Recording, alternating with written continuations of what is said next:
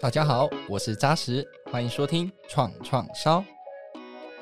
创创烧带你认识新创，了解创投，一探新创与创投合作的真实故事，以及掌握产业新趋势。台湾将于二零二五年步入超高龄社会，面对国人健康照护需求以及全球大健康产业时代来临。药局朝着连锁化及多元化的趋势发展，带动了整体产业营收的成长。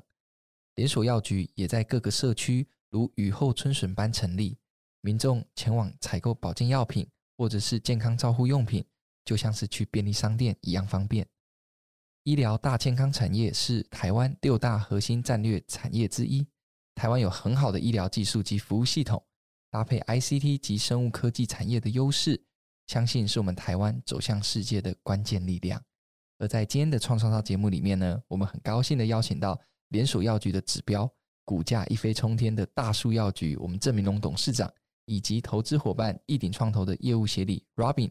欢迎两位。Hello，大家好，我是大树医药，也就是大树药局的董事长郑明龙。哎，大家好，我是一鼎创投的 Robin。对，我特别要帮大家介绍一下，Robin 的本名叫沈丽萍哦。他都说他很低调，从小妈妈教他要很低调。但是 Robin 其实自己也有一个粉专叫直面创业，写了非常多跟创投有关的这个文章，也推荐大家可以去多多的阅读。因为刚刚一开始郑董也说，其实 Robin 是读很多书的人，在整个大树这一路的成长过程中，其实也有提供了很多很多的建议。那我想郑董大家对他最大的好奇，就是从一个房屋中介的经理，今天。一飞冲天，成为大树药局台湾目前开最多店家数的这个大树药局。我想大家对他们两位应该都有很多很多的好奇。那我想就马上进到我们今天的交流跟讨论。一开始，我们还是请郑董跟大家自我介绍，以及大树药局你们所建立的大健康产业生态系。那大树药局从第一家店到现在，大概经历了二十二年的时间。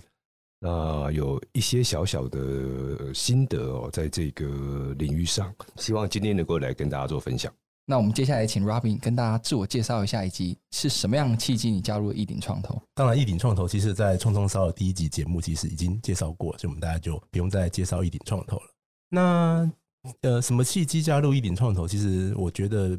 应该说，我我早期的时候是做承销，做了六年之后来益鼎，大概十年的时间。那我那时候做承销六年多的时候，其实我协助了蛮多中小企业进入资本市场去上市柜。某某种程度，那时候定义承销或者是它国外叫投投资银行，它其实是一个 sales side 的角度了。所以那时候我一直想说，我可以从不同的视野，比较全面去看。我从 sales side 的角度，从 buy side 的角度，然后从另外一个 buy side 的部分去看有没有机会做不一样的协助，说这这些中小企业可以进入资本市场。当然有些是对自己的期许跟自己人生的规划。那当然后来承销做六年以后就进入益鼎创投。那我想刚刚一开始问郑董的时候，郑董很谦虚，大概才讲一点点。但是我想现在大树有药局，你们也成立了宠物的店。好，新的产业，那国际上也有一些很多出海的策略，所以我想一开始还是先请郑董多分享你们这个大健康产业的生态系在你心中的这个想法。OK，我们说生态系是一个这些年大家的一个显学了。那我大概讲一下我对生态系的看法。生态系本身它应该分成两个最容易理解的概念，一个叫平台型的生态系，也就是说。它有产业的服务跟商品的提供者，那也有要接受这些服务的消费者，那中间就会出现一个平台的业者。那我们举例，这个阿里巴巴、阿玛龙，他们就是最明显的平台型的一个生态系，让大家在这里都可以完成他们的交易，降低大家的成本去共生。那第二个当然就是属于解决方案型的，maybe 就像红海。那红海它替电动车组了一个所谓的解决方案型的生态系的舰队。那大树很简单，能够被理解的是，我们想要做的就是健康产业的零售跟服务，也就是非零售的服务行为的一个中介的平台，把它打造成一个。让大家都容易在上面去完成实现交易跟被服务或服务别人的一个平台。那大树就是在这样的一个平台下面去获得我们帮大家解决问题所获得的利益，大概是所有做一个平台业者的一个基本的想法。那大树也是朝这个面向去执行。是，我想刚刚郑董提到这个平台型跟这个解决方案型嘛，那大树现在可能在平台型这一块里面扮演了一个重要的使命跟角色。是的。那我想刚刚一开始我有提到郑董其实以前这个是一个房仲的经理，对不对？那我们想再回到更多的这个生命历程里面，从小到大对你来讲哦，有想过创业这件事情吗？那什么样的关键点让你觉得这个是时候了，应该要出来创业？其实我从小都一直想要创业当老板。OK，哦，那创业当老板就是来自于两个面向嘛，一个就是呃想要去获得自己的一个成就感，然后再加上获得一个财富的再造。好，那我从高中开始啊，这个我第一年创业的时候，应该是我高一的时候哦，所以我就从小就一路创业。那后来去了这个房屋中介。也是当时我认为开中介公司的成本不高，它是一个技术性的，所以我只要学会之后，我就能创业。那后来因为我哥哥自己本身就是药师，他开了一家药局，那业绩做得不错，他就告诉我说：“哎，这个好像是可以把它扩大。”那我研究之后，我就觉得：“哎，这个产业不错。”所以就跟着他一起把这个药局把它连锁化。所以创业这件事情是我应该从国中就在想这个事情。其实，在高一的时候就开始创业嘛。那到这个哥哥这样子的邀请，对，就就一路做到现在这样这个样子。是的，是的。对。那我想回来问 Robin 是说，呃，我们知道你在成销工作了六年，那你之后加入了易鼎也超过了十年了。那我们也很好奇，说可不可以跟大家分享在这一路的这个职涯的选择跟你的想法呢？我们因为早期的时候做承销，那国外叫投行，那其实很很大一块业务就是把我们觉得还不错的公司，然后做一个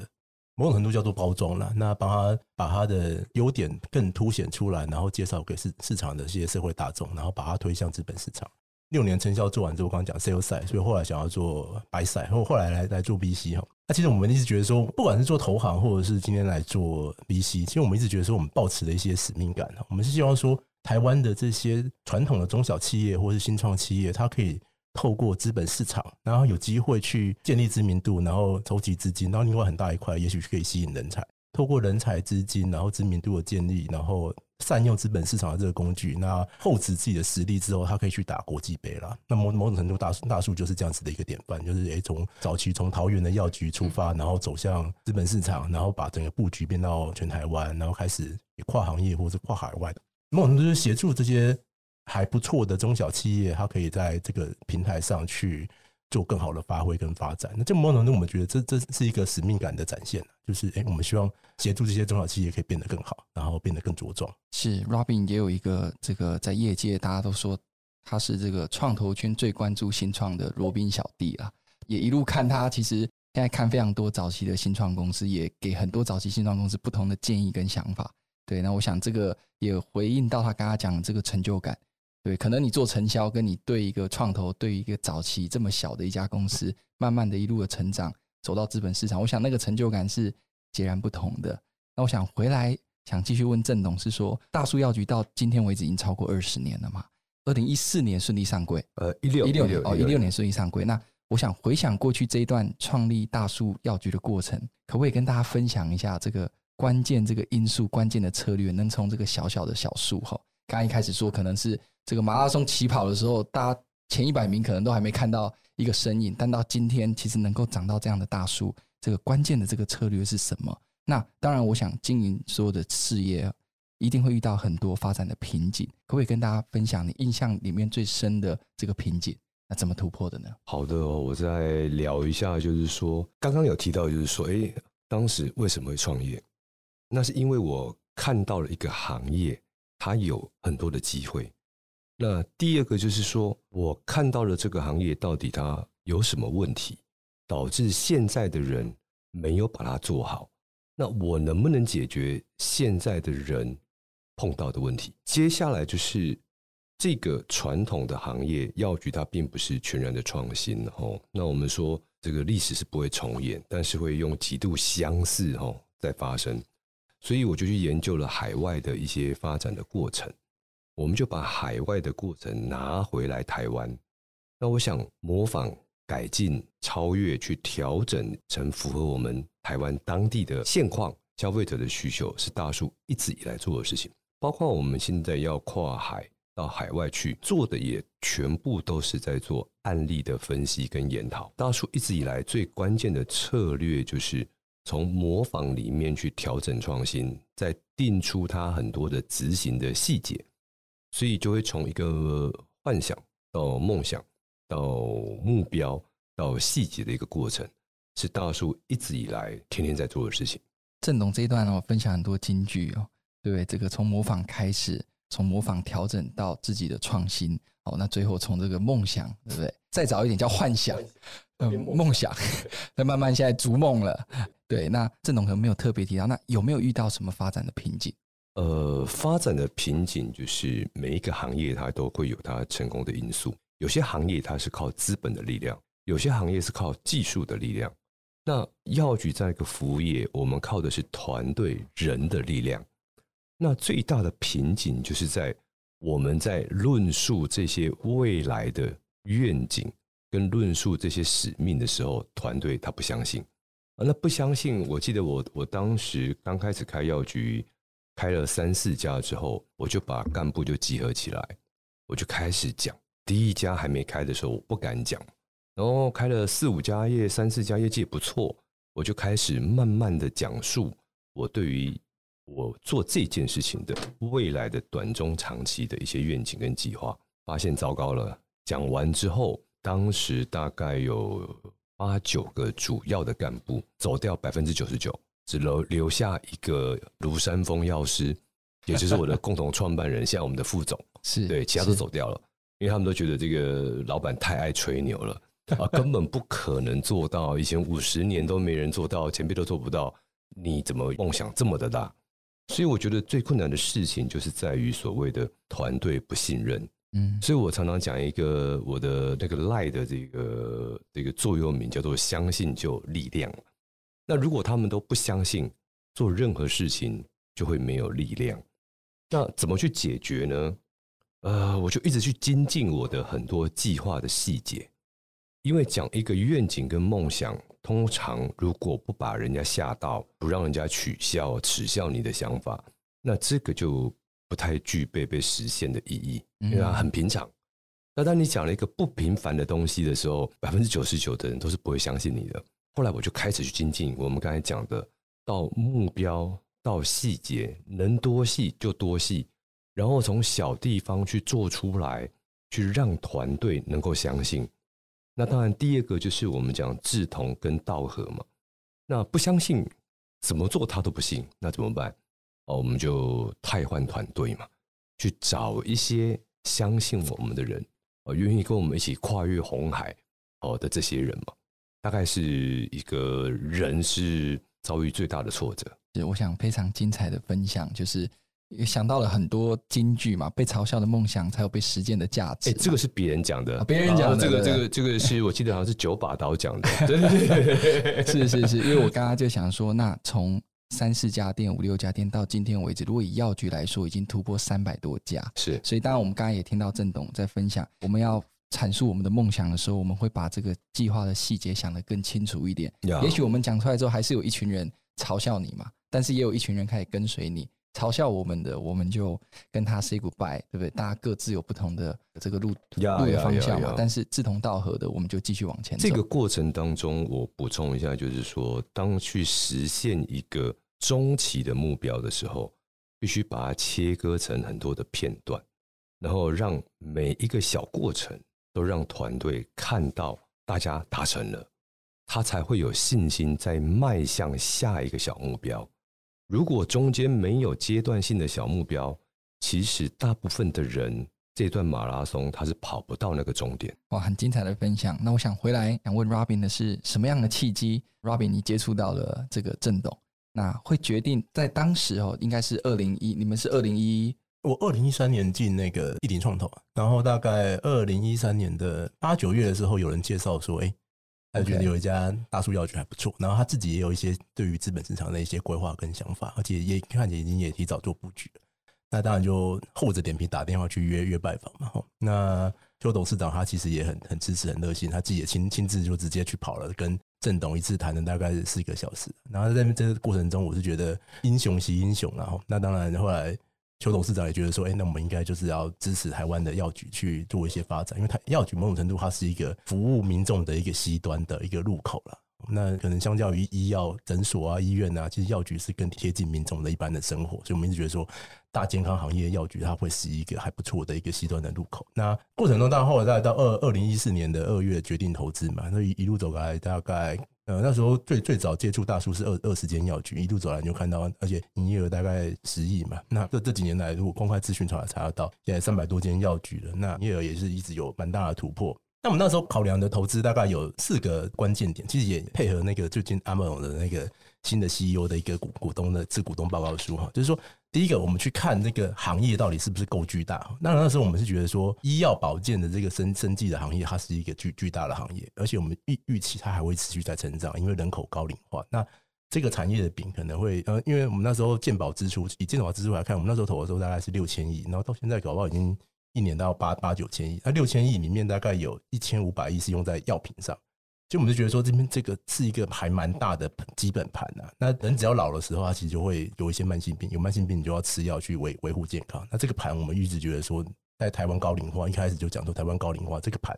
理论上会越来越大，所以它是一个大的盘，而且即便只有台湾市场，它还是会持续成长的一个盘。所以市场规模我们觉得是足够的。那另外我们去看市场结构哈，在这个市场里面是不是原有的玩家已经提供了足够好的服务？或者是原有的玩家已经变到巨头等级了，就是说今天今天来看，如果便利商店行业今天 Seven 跟全家垄断台湾便利商店行业，今天还有人说，哎，他想要再开便利商店叫我们投，其实我们某种程度比较难下手了哈。那个时候药局某种程度市场够大，而且它还是一个群雄并起，就是大家即便有差距，也就是在一个我们觉得还赶得上的一个距离。而且那个时候基本上台湾没有明显的巨头出现，所以在那个产业结构里面，像现有的玩家是不是提供足够好服务？我们觉得可能还有很多精进的空间。那产业结构还在一个某种程度洗牌，而且我们那时候有一个核心的关键点是觉得零售行业最终会走向连锁化。连锁化这件事情在便利商店已经出现了，但在药局行业其实那时候十年前还没有。但是我们觉得这个在未来应该会更加速成型。那第三点哈，就是刚刚讲第一个是市场规模，第二个是观察市场里面的玩家，第三一点是说我们是不是有独特的竞争力，或者是有差异化的打法。我们那那时候，我们大概就跟郑郑董，他大概不是典型的医药行业背景出身的人，那他其实够灵活，那他对这个行业他也有自己的想象。那过去大数药局也有很多的创新，就是可能第一个，不管你买什么都可以信用卡付款的，那或者说，哎，他全部都投保劳健保的。那他在当时的药局行业，他做了很多的第一或创新的动作。哎，我们就觉得说，哎，这个团队而且够有执行力，够有细节，因为很多东西最强就是我都跟你讲了，但是其实你还学不会。哦，因为有一本书叫做《海海底捞》，你学不会哦。那就是说，很多东西它是它只是隐性的，是细节的。你看到它只是它的光明面，或者它公开给你看的，但是它其实真正很多的决胜的细节是在你看不到的地方。那我们那时候就觉得，其实大树这个团队在郑董事长的领导之下，然后他组建了一个很好的中间团队。那我们就觉得说，因为因为现在看起来药局行业被郑董炒热了嘛，所以很很多人一起进来。但是我我我自己的一个想法是说。还有很多细节，其实是很多人看不到的。这些这个就是很隐性的细节，它根植在公司的文化，根根植在团队的向心力，然后根植在经营者的企图心，然后根植在整个团队的一个组建。我自己觉得，不见得是一个觉得这个行业可以进就可以进来，它其实蛮高门槛的哈。所以我那时候在二二零八年的时候，我那时候有担心一件事情，就是全全年那时候也说要做药局，但是后来做了大概一年左右的时候，我就哎。哎，他们他们就稍微先稍微先熄火了，就发到这个这个门其实门槛其实还是蛮高的哦。那我当然觉得，以以第三点来看，我就觉得大树它有它独特的竞争力，跟它有独特的差异化的打法。那第四点是说，那到底大树那个时候还欠缺了什么资源？那那我们那时候就觉得，因为他那时候二十间的药局，那他桃桃园为主的一个药局，那我们觉得他他欠缺的资源是资金，可能他还好，但他可能会发展上稍微会慢一点，但他欠缺的资源可能会是。快速扩张的一个，那他进入资本市场就是一个，我觉得他欠欠缺的资。那因为进入资本市场，你有名声，你也可以招招到更好、更多的伙伴。所以我觉得，要回到头来，我觉得善用资本市场工具去厚植自己的实力这件事情，是我觉得那时候的大叔可能还欠缺资源。那也许也许郑总有不一样的想法。那另外是说，进入资本市场，你要找好的伙伴。那那也许后来说，我们邱董在介绍之下，亿鼎创投是一个好的伙伴，所以他呃郑总最后有选择亿鼎创投。那我就说，那另外有一些是民生上的加持啊，所以我那时候也跟郑董事长说，我们可以引引进国发基金共同的加入跟投资。那当然郑董事长也也表现得很好，他也就是国发基金，我们那时候用的方案是策略性服务业的方案，大家来介绍一下。那他大树就是第一个策略性服务方案上上资本市场上市柜的公司。到目前为止，也就是市值最大的公司，也我觉得也就是表现最好的公司，创造就业人数最多的公司，就有大概四点啊。是哇，刚刚这一段我很难得听到 Robin 的这个叙述一件事情这么完整。他都说他平常都写文字的，刚刚这一段真的可以感受得出来，他一路陪伴大树的过程中，观察到大树的关键，包括市场的规模哦，那这个市场的玩家，当时那时空背景发展怎么样？哦，那有独特的竞争力，有这样的弹性，郑董的创新，哦，对团队的这种细节凝聚力，到最后其实关键的是，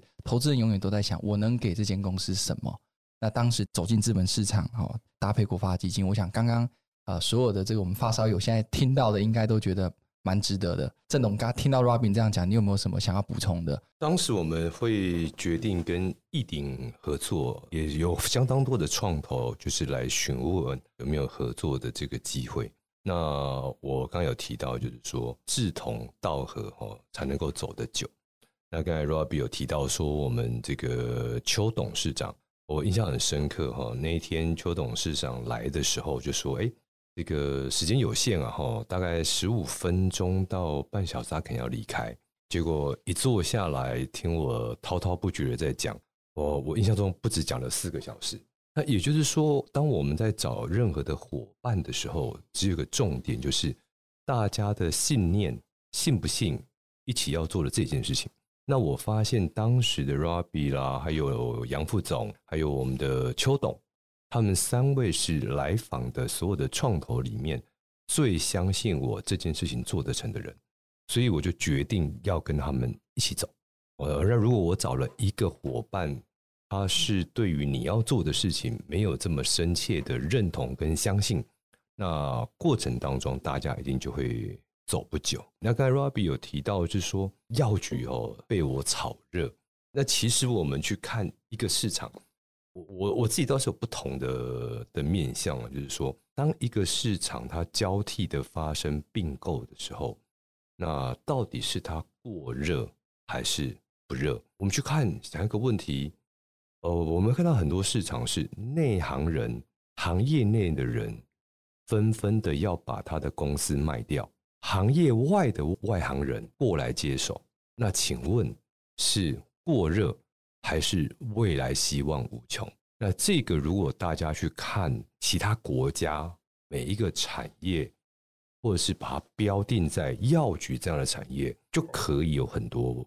跟现在的坊间的论述不同的想法了。刚刚其实郑董也特别提了，当时那个时空背景下为什么会决定？因为一鼎算是未公发，大树未公发前唯一的，还没公发的时候，对，对，还没公发的唯一的外部投资人嘛。那我想，刚刚郑董也多加说明了当时的这个状态，跟你提的这个梦想有人接得住，对，伯乐也要千里马嘛，对不对？这个志同道合的这个合作的过程，不知道是真的还是假的。不过 Robbie 那时候是表现非常相信我的态度，对，而且原本说邱董说谈十五分钟，最后谈超过四小时，我想那个都，尤其在那个阶段，也许对郑董心中种下一个非常非常感动的种子。是的，是的。那我那我想回来继续问 Robin，虽然刚刚大概有提到一些哈，就是说亿鼎你们成为大树的投资伙伴之后，那二零一三年接触到二零一四可能投资，一直到现在，哦，这时空背景已经将近九年十年了。这一路陪跑的过程当中，就亿鼎的角度，你们的角度，你觉得陪跑的过程中，你们多提供了哪些资源跟协助呢？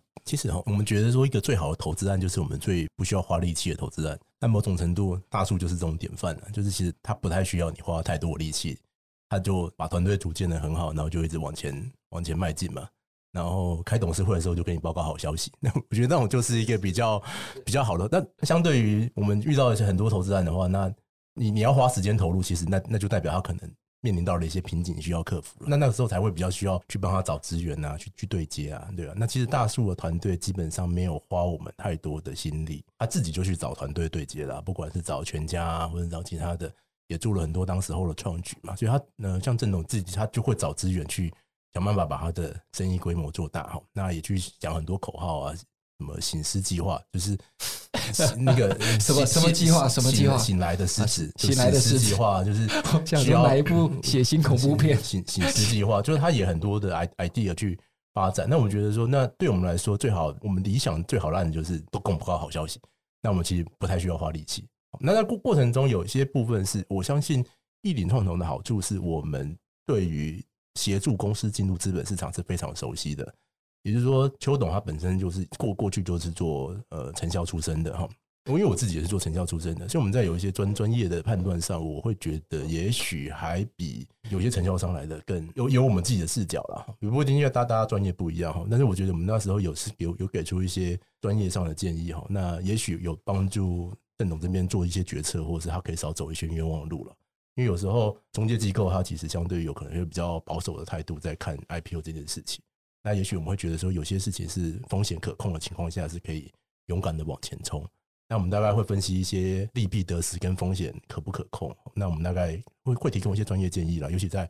协助公司进入资本市场这一块，我们觉得我相信一鼎创投在这部分是全台湾蛮蛮前面的。有最关心新创的 AO 嘛，再加上最懂资本市场的创投嘛，那刚好这个郑董也买单。OK，那我想回来请郑董，还是想请你多聊聊哈。虽然一开始是你分享了这个建立整个大健康产业生态系作为这个平台，你心中有这样的愿景。那么，如果往后来看未来哈，大树想要打造的这个生态系的更多的愿景，我们也想多听你分享一点。那接下来大树的发展整体的方向，包括我一开始可能有提到这个跨品牌、跨产业、跨出海，这个你们这个很多方的这个策略，其实都在布局，已经都在展开当中。那有没有什么比较具体的计划可以跟大家分享的？好的，刚刚有这个 Robbie 有提到醒狮计划。那我从这个产业的生态系的愿景，那我们说这个愿景跟刚刚他讲的醒狮计划又有什么关？醒狮计划是我们一个招募药师的时候的一个论述，醒就是摇醒他们心中的小巨人，师就是药师的师，我们要让他们知道你们的未来，这个行业的未来可以做到多大，可以做到。多么的了不起！那相同的这个产业的生态系也是一样，它要团队的相信，跟生态系里面相关提供服务者的相信，最后才会让消费者被服务完毕之后的回馈的信赖。所以愿景其实它在第一个阶段一定是让所有的产业的伙伴。包括是商品提供者、服务提供者，他在现在的市场上的行销、接触、获得消费者的成本很高。那如果大家可以透过一个生态系的平台，共同去导流量，让大家都能够节省这个呃行销的费用。那就可以把更多的成本花在给消费者的服务上去提供。那这个平台生态系里面的所有的产业的竞争力就会变强，消费者的被服务的品质就会变好。那这些的方向，它就必须要有很多的基础建设。那现在在台湾，我觉得最欠缺的是。我们的这些产业事实上都很有竞争力，但是就欠缺了提供这些产业去建置平台的解决方案的厂商。因为台湾这样的生态系的成功案例，或者是这个市场规模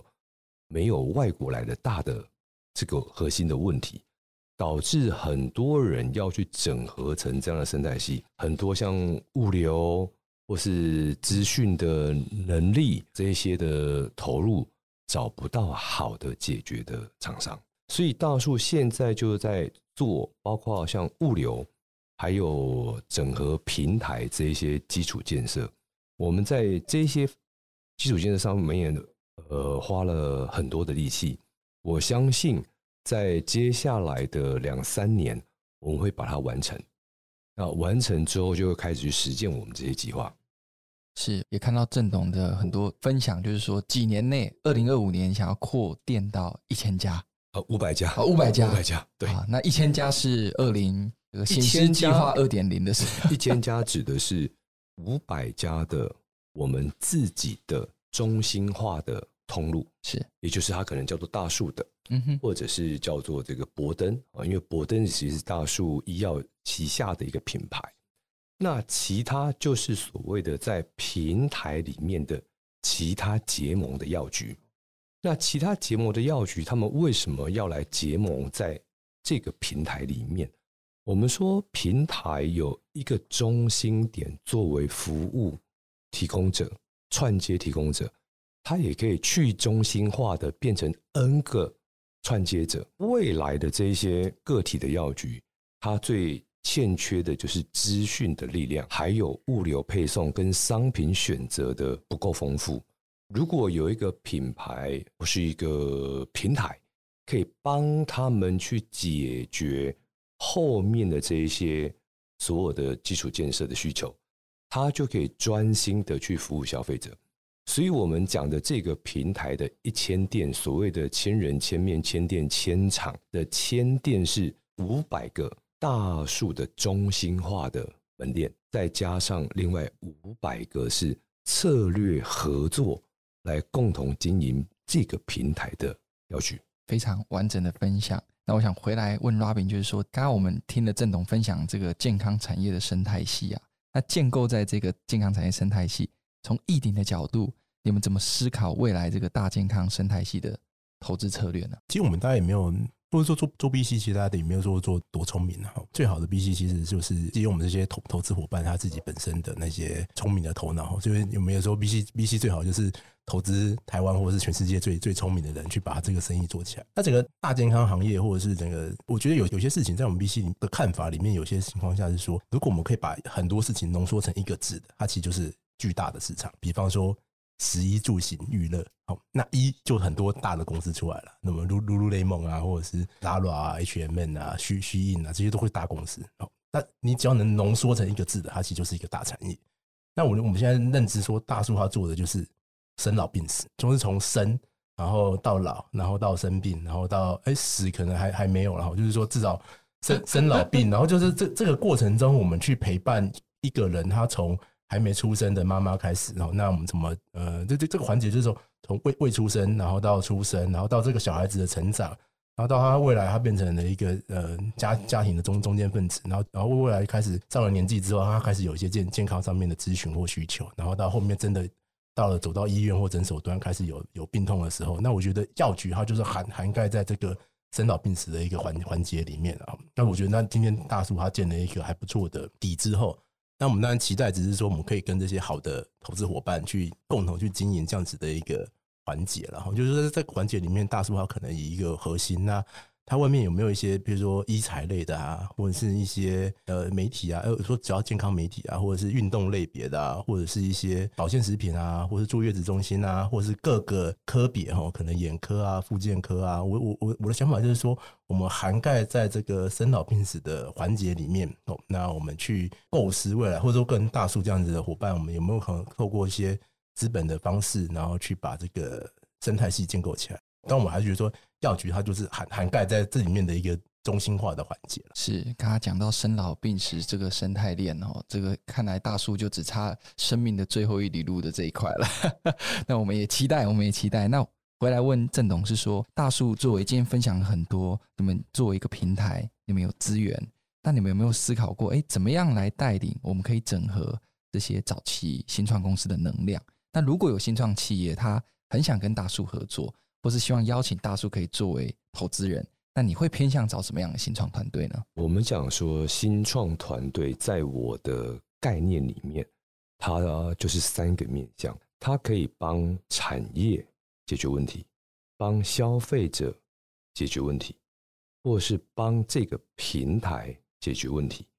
那我们想要找什么新创的公司，或是我们怎么去来协助他？我想大树可以很精准的提出这三个面向真实的问题，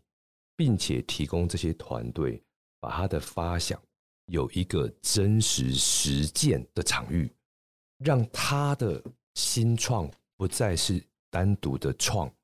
而是走到建造的造。我们说创 and 造，那我们可以提供问题跟场域，让他来实践，去验证跟调整他的这一些想法跟做法。我想这个是大树能够对这些新创公司最大的价值。是，刚刚郑董讲到这一个场域，打造这个场域，这个是你们接下来的计划，还是其实你们一直都有在耕耘这件事情呢？哦，我们一直有在耕耘。那现在也有相当多的这个新创的企业在跟我们做合作。是，比如说他要做一个健康数据，怎么跟他的保健食品去做一个数据的串接，然后再搭配到线上的服务。再去回馈给消费者，是。那这个过程当中，我觉得没有任何东西比实践真的去面对消费者、面对产业，然后去执行它、去调整它来得更重要。所以，我们现在有相当多的这样的一个公司在跟我们 ING 进行式在做这些测试。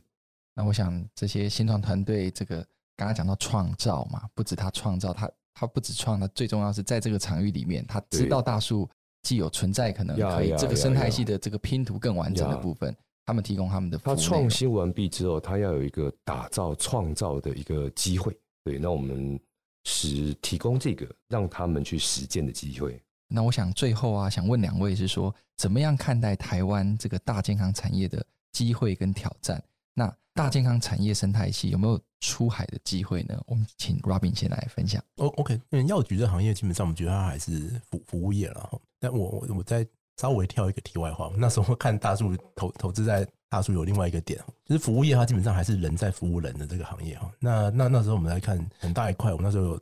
侧面打听到，就是大树它其实对员工相对于是还蛮大方的，就是说，哎，你员员工进来，他会去想出各种激励方案啊，但。当然，现在现在你说这种事情，在现在可能大家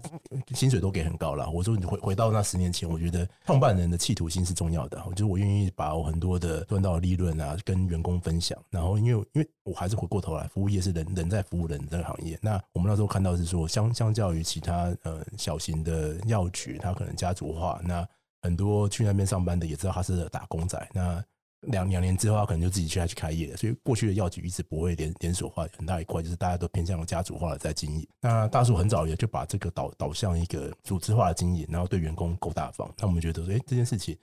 我们就觉得他是一个有企图心的老板，可以把这个事业做大，那对员工够好。那服务业出海这件事情呢，我们觉得有机会，而且历史都有证明。然后就是说，菲律宾的 Seven 应该是台湾的 Seven 去经营起来，中国上海的星巴克是。台湾的星巴克去经营起来的，也就是说，服务这这个能量哦，其实，在 Seven 这件事情，我们看到是说，它它是有能力出海的，就是我们去把很多累积到的这些 know how，因为全世界 Seven 便利商店开到最密集的地方，应该韩国或是台湾都是开到非常密集。那早期那时候评估过，说是哎，Seven 到底可以开多少家？所以那时候 Seven 内部的评估可能五百、七百家，其实就就到顶了。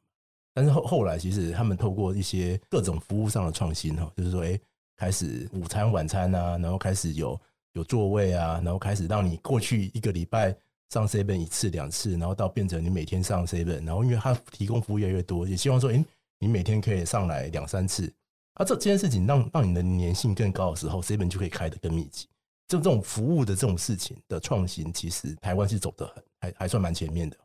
那我是说，有很多东西是管理上的 know how 跟。呃，服务上面创新的积累啦，那我们当然觉得说这件事情还是可以出海了，看起来大叔现在也开始有一些规划。那我们当然觉得说历史都有证明，服务业出海不是太太难的事情，因为我们这边在台湾这个土地上积累到这些的 know how，其实是有机会在海外输出的。出海到台湾以外的地方去打国际战，那台湾在健康产业这个地方，Robbie 刚才有讲，台湾一直以来在服务业的 know how 的积累。是有一定的价值，再加上台湾的医疗技术的水平，在全世界也是居于领先的位置，所以在这两个加起来，它当然有出海的机会。只是出海的机会就必须要打一个团队战，因为我们台湾的企业相对于其他国际企业的规模都比较偏小，